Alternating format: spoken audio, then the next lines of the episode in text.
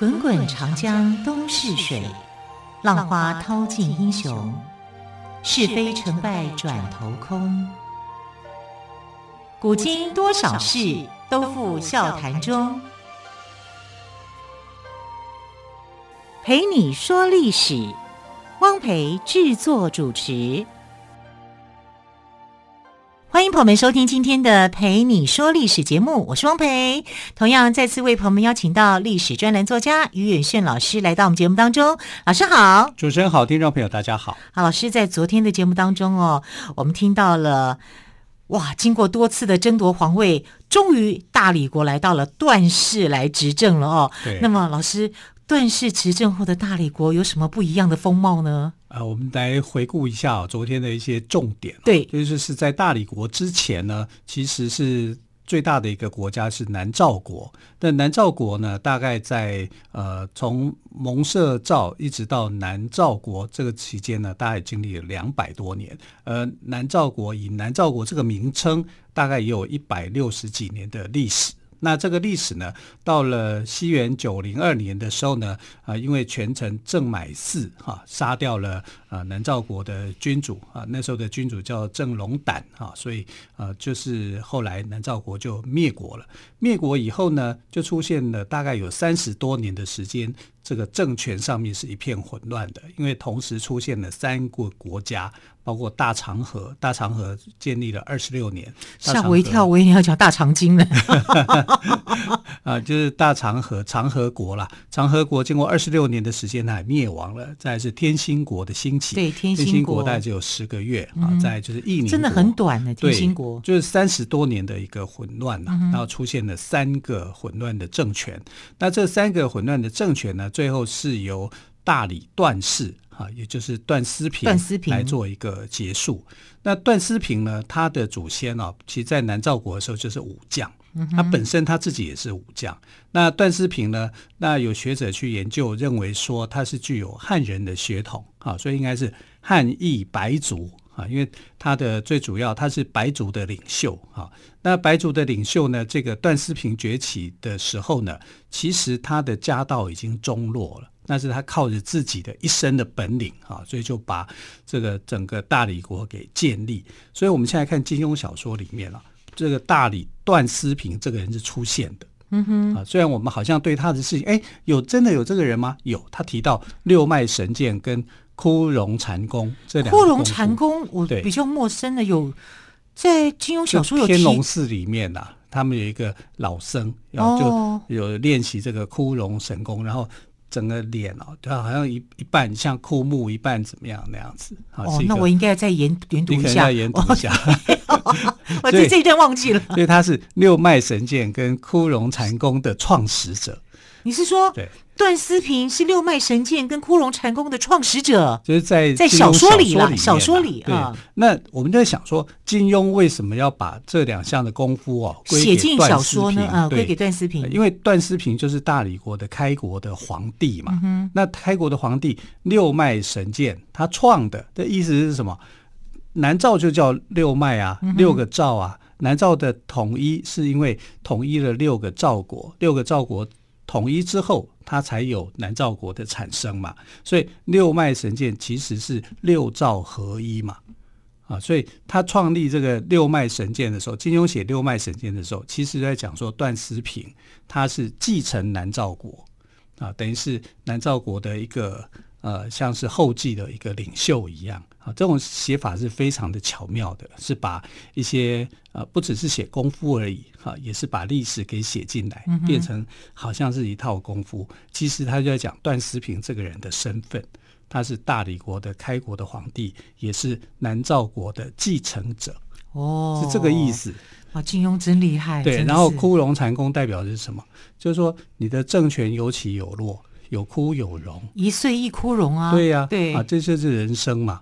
那也就是说，在那个翻云覆雨的时代啊，那这个南诏国的这种兴衰啊，也也在其中。所以他的创了两个功夫，都算在段思平的手上。嗯哼，合理不合理？非常合理啊！有没有人可以呃再练得六脉神功？没有，没有办法。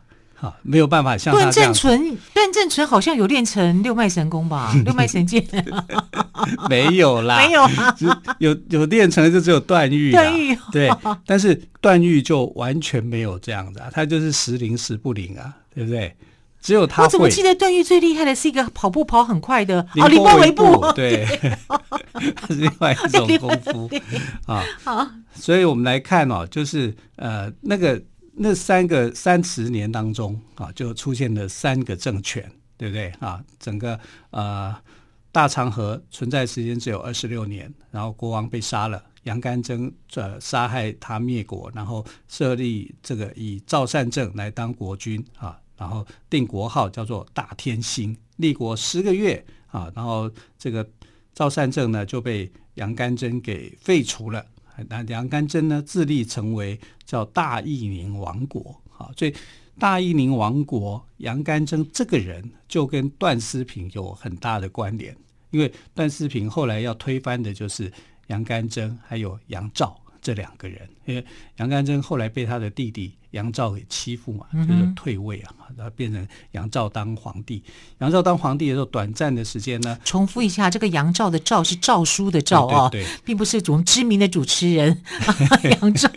好，这不一样的字。对对对。好，那南诏国建立了一百六十四年被灭，那大长河、大天兴、大义宁三个政权呢，就让云南洱海这一带呢，就陷入了一片的混乱。本来洱海这一带的政权在南诏国的时候是安定的，相对的是安定的啊。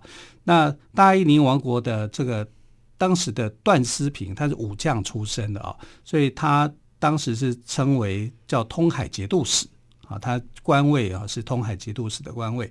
然后他就率领了云南东部三十七个部落去反抗杨照的统治，最后杨照是兵败自杀，杨干征呢趁乱逃亡。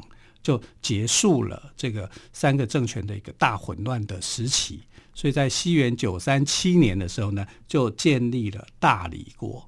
那宋朝是在九六零年的时候建国啊，由赵匡胤嘛啊，就是黄袍加身啊，这样来变成了一个宋朝。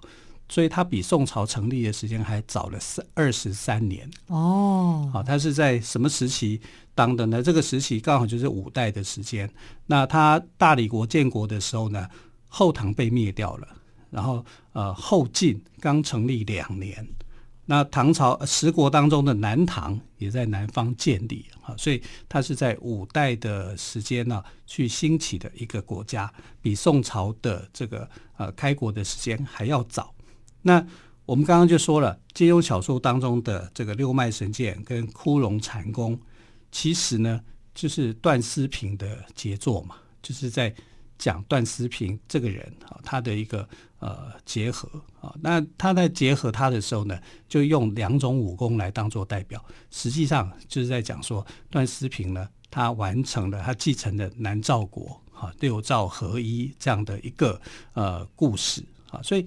呃，六脉神剑其实很不简单啊，它是很有内涵的啊。我们通常只会看到哇，这个武功招数好迷人哦，对不对啊？使用我只记得这个段誉啊，他用六脉神剑的其中一个跟慕容萧峰在比喝酒，啊、对对对，对对，因为他的酒量不好，他就用六脉神剑从他小拇指把酒从这个小拇指把它逼出来，所以萧峰就觉得哇，这位弟弟，这位兄台。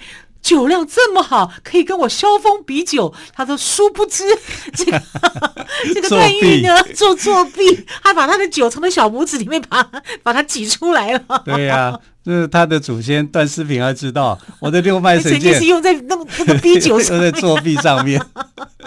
可是这也象征着段誉可爱的一面了对对对对，段誉这个人是真的很可爱，思无邪，他真的很可爱。所以你知道金庸在写武侠小说的时候，他就讲说，武侠小说《天龙八部》里面的这么多的人物啊，萧峰啊、乔峰啊、虚竹啊、段誉啊、啊慕容复啊，这群人里面，如果他做选择的话，他要选择谁？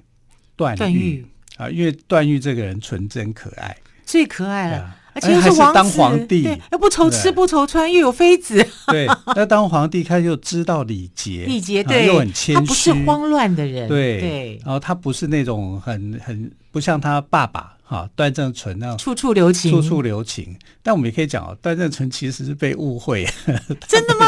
对，他不是每一个都爱吗？会愿意为每一个而死吗？没有，看每一个女生都好爱他哎。段正淳很专情，一生就这么一个老婆。就刁白凤吗？刁白凤，他其实呃不是他的老婆，不叫刁白凤啊，啊，叫做高升杰。高升杰，所以我们也是被小说误导就对了。对对对是是是，所以段誉的妈妈并不是刁白凤就对了，是叫做高生节。是、哦，然后这个段正淳呢，大概一生只爱一个人。啊，对啊，而且他老婆都误会他了，非常的凶悍的。那当然，那就真的一生只爱一个人了，都不敢爱别人。对，可能是天蝎座的这样。呃，不一定哦，啊、任何星座对爱都有独占性的。嗯。呃，这段正淳这一段的话，有机会我们可以再来好好再来的做个补充。对对对，我们先来讲他的祖先啊，段思平是怎么样的一个人啊？段思平刚刚就说他的先祖就是呃南诏的时候的武将。这个身份其实他就一直都是，所以他们就一直在练功夫啊，所以他的武艺是超群的，嗯、武艺超群，所以才会有呃，这个金庸在写小说的时候，把六脉神剑跟枯荣禅功这两套的功夫啊算在他的身上。嗯、那其实这这两套的功夫也是在讲段思平这个开国皇帝的功勋了、啊。嗯好，非常的厉害。我们我们待会儿呢，就吸气吐气，休息一下，欣赏歌曲的时候再来练功。好，休息一下喽。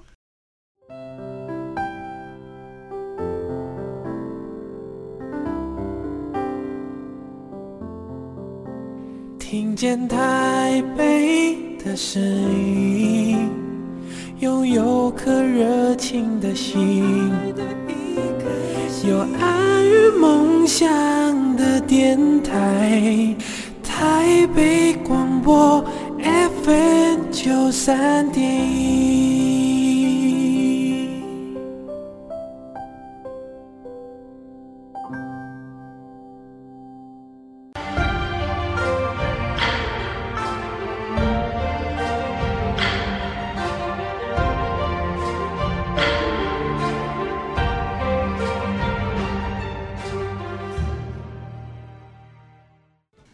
你说历史节目，我是汪培。今天再次为朋友们邀请到历史专栏作家于远炫老师来到我们节目当中。今天谈的是大理国的崛起。刚刚于老师有说，在金庸的武侠小说中呢，把两个大理国的武功六脉神剑跟枯荣禅功，把它归给了段思平，因为毕竟他是开国君主，而且呢，他也是一名武将。对，那这个段思平啊，我们要好好的来讲他。但是他真的会这两个武功吗？他不会这两项武功啊，嗯，可是他是一个武将，他绝对是一个作战的一个高手，高手啊，所以呃，武功是金庸给的啦，嗯，但历史上来讲，他就是一个高手，也是一个骁勇善战的武将就对了，对，是很厉害的。嗯，那在云南民间的传说故事里面的话，那就更多了啊，因为云南这个民族啊。就是它是一个呃多民族的一个地区啊，就有很多的白族里面就有很多关于段思平的传说的故事。能够当皇帝的就不会是普通人啊！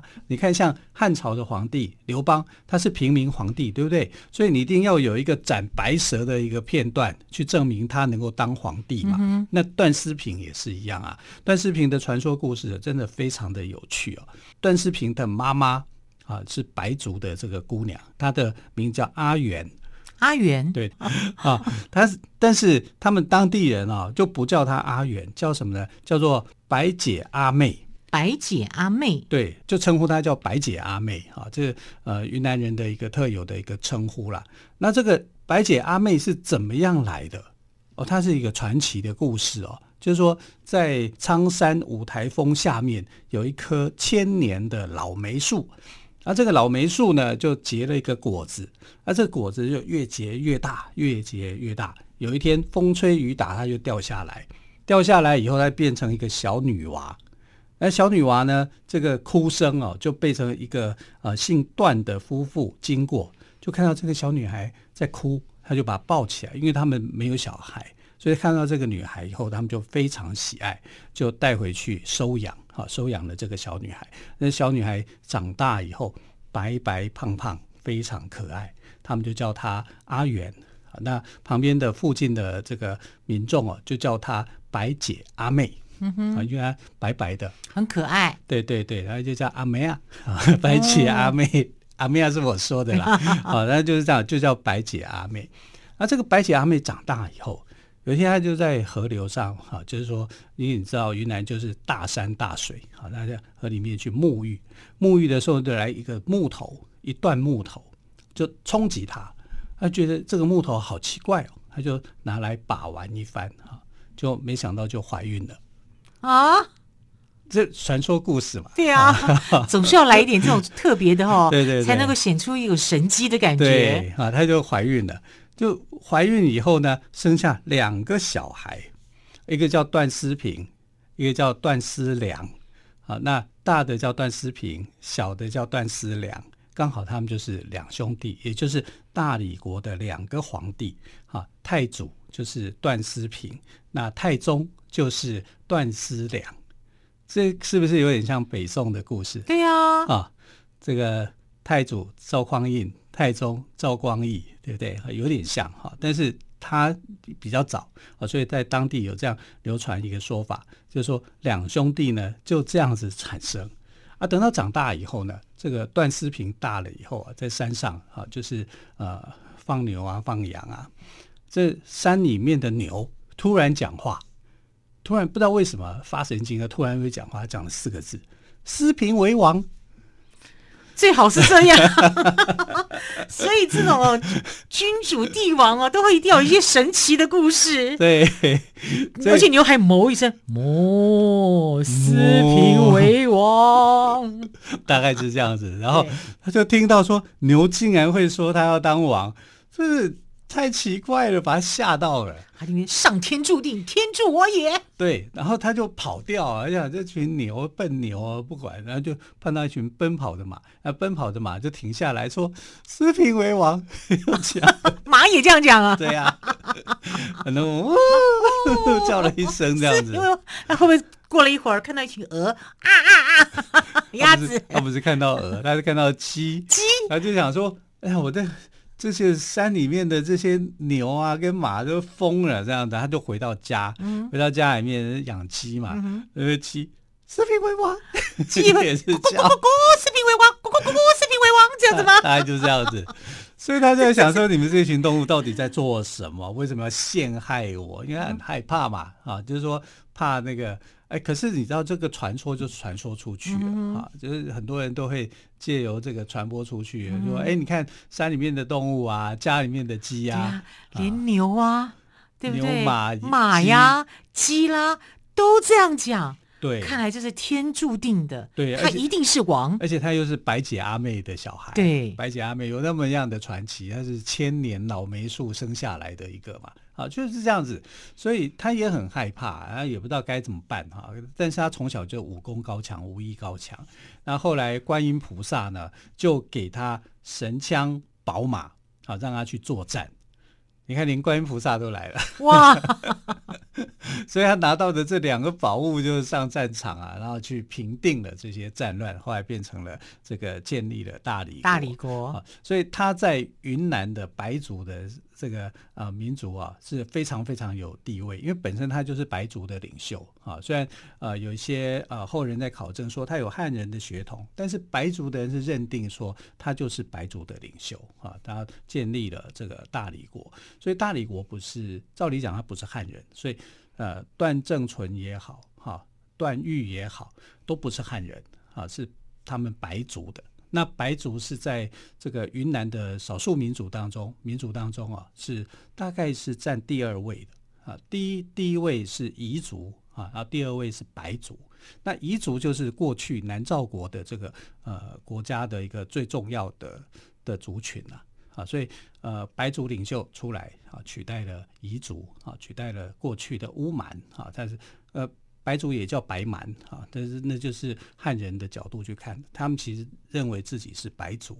那白族的首领段思平就有这种不可思议的一段的神奇的力量，神奇的力量。对，那其实段思平呢，实际上在历史上面呢，他是是呃有很多的这个呃受到很多家族的拥戴的哈，其中一家姓高。啊，叫高方。高方后来呢，就是帮助段思平去平定了这些内乱，哈、啊，跟打败伊宁国，哈、啊，所以啊，后来他就被称为是呃越侯，哈、啊，称为封侯啊，越侯。然后另外还有一个军师叫做董家罗，哈、啊，董家罗呢也成为一个重要的一个大家族啊。另外还有一个姓李的，啊，就是这。这几个家族的一个帮忙，哈，所以他能够建立大理国。这个大理国的建立有点像是这个汉朝一样，哈，就是或者是跟宋朝一样，因为他跟宋朝的皇帝一样，都是武将出身的。然后，呃，他跟汉朝皇帝也相同，就是是平民、平民百姓，哈，争取到这样的一个地位，哈，所以，呃，他的一些传说的故事啊，是跟汉朝还有跟宋朝。有些地方非常非常的类似，而且呃，大理国的第二任皇帝就是他弟弟，啊，所以有这种兄终弟及的概念，跟北宋的前期的两个皇帝，哈，宋太宗啊，宋太祖跟宋太宗这个样子是蛮像的，轨迹是很类似的，哈。但是呢，段思平有个很好的优点就是他没有滥杀功臣，也就是说跟他。帮助他的这些兄弟，他都是照顾的非常好的。那、啊、这个很难得哎！你看我们开国历史，多少大杀功臣的，好可怕、哦。对啊，但是在五代时期，在呃宋朝时期哦，开国的皇帝都比较仁慈。嗯哼，你看像赵匡胤。他也没有去大杀功臣、啊，杯酒释兵权。对呀、啊，对，他就是说，呃，让这些兄弟们能够回归，哈、啊，就是告老还乡，告老还乡，对不对？然后就给他们很多的金银财宝之类的，这样子，杯酒释兵权嘛，你把兵权交出来就可以了，因为我们不要让我们的世代一直纠缠在那种兵荒马乱当中。嗯段世平好像也有这样的一个观念，哈，所以他对这些大臣，哈，帮助他的这些大臣都非常的礼遇，啊，可能跟这个白族啊接受佛教思想的关系啊，也有关系，也有关联啊，所以他是非常仁慈的一个皇帝，哈，开国皇帝来讲都是非常好的。可是有一点就是有点不太好，就是说他跟大臣之间的关系由于太亲密。所以后来这些大臣啊，就是这几个家族，李氏、董氏、高氏啊，这几个族群啊，后来其实他们就大混乱、大混战。后来就是有想夺权呢，想要夺权啊，是啊，没错，就是打压各方面的一个势力。那最后的这个势力呢，是由高家胜出。嗯哼，所以高家后来就一直掌握着大理国的实际的政权。一开始的时候呢，其实他跟呃皇帝都配合的很好，哈。可是等他当他们掌权的时候呢，那就不得了，就变成了说大理国啊，就是变成君臣共治的一个时代。也就是说，有皇帝哈，然后有相国，他们的相国叫清平官啊，所以呃，皇帝跟臣子，皇帝有时候治理国家对，对了，皇帝有时候像虚位元首，那实际上是宰相在握权。所以大理国的实际现况是这样，这样会有点模糊地带诶。就就是皇帝有点像傀儡啦，在古代来讲的话，你皇帝就变成傀儡啦。那用现在来讲，就是虚位元首的概念跟实际的当权者的不一样了。啊，所以他们在五代的时期就有这种趋势，我只能说这只是一种现象，一种趋势，因为还不是完成的那么的成熟。好，所以大理国到后来就出现了这个君臣共治的现象。好，这个关于君臣共治哦，会给大理国带来什么样的结果呢？在我们明天节目当中再继续请岳轩老师来告诉我们。老师，谢谢喽，谢谢。亲爱的朋友，我们就明天再会，拜拜。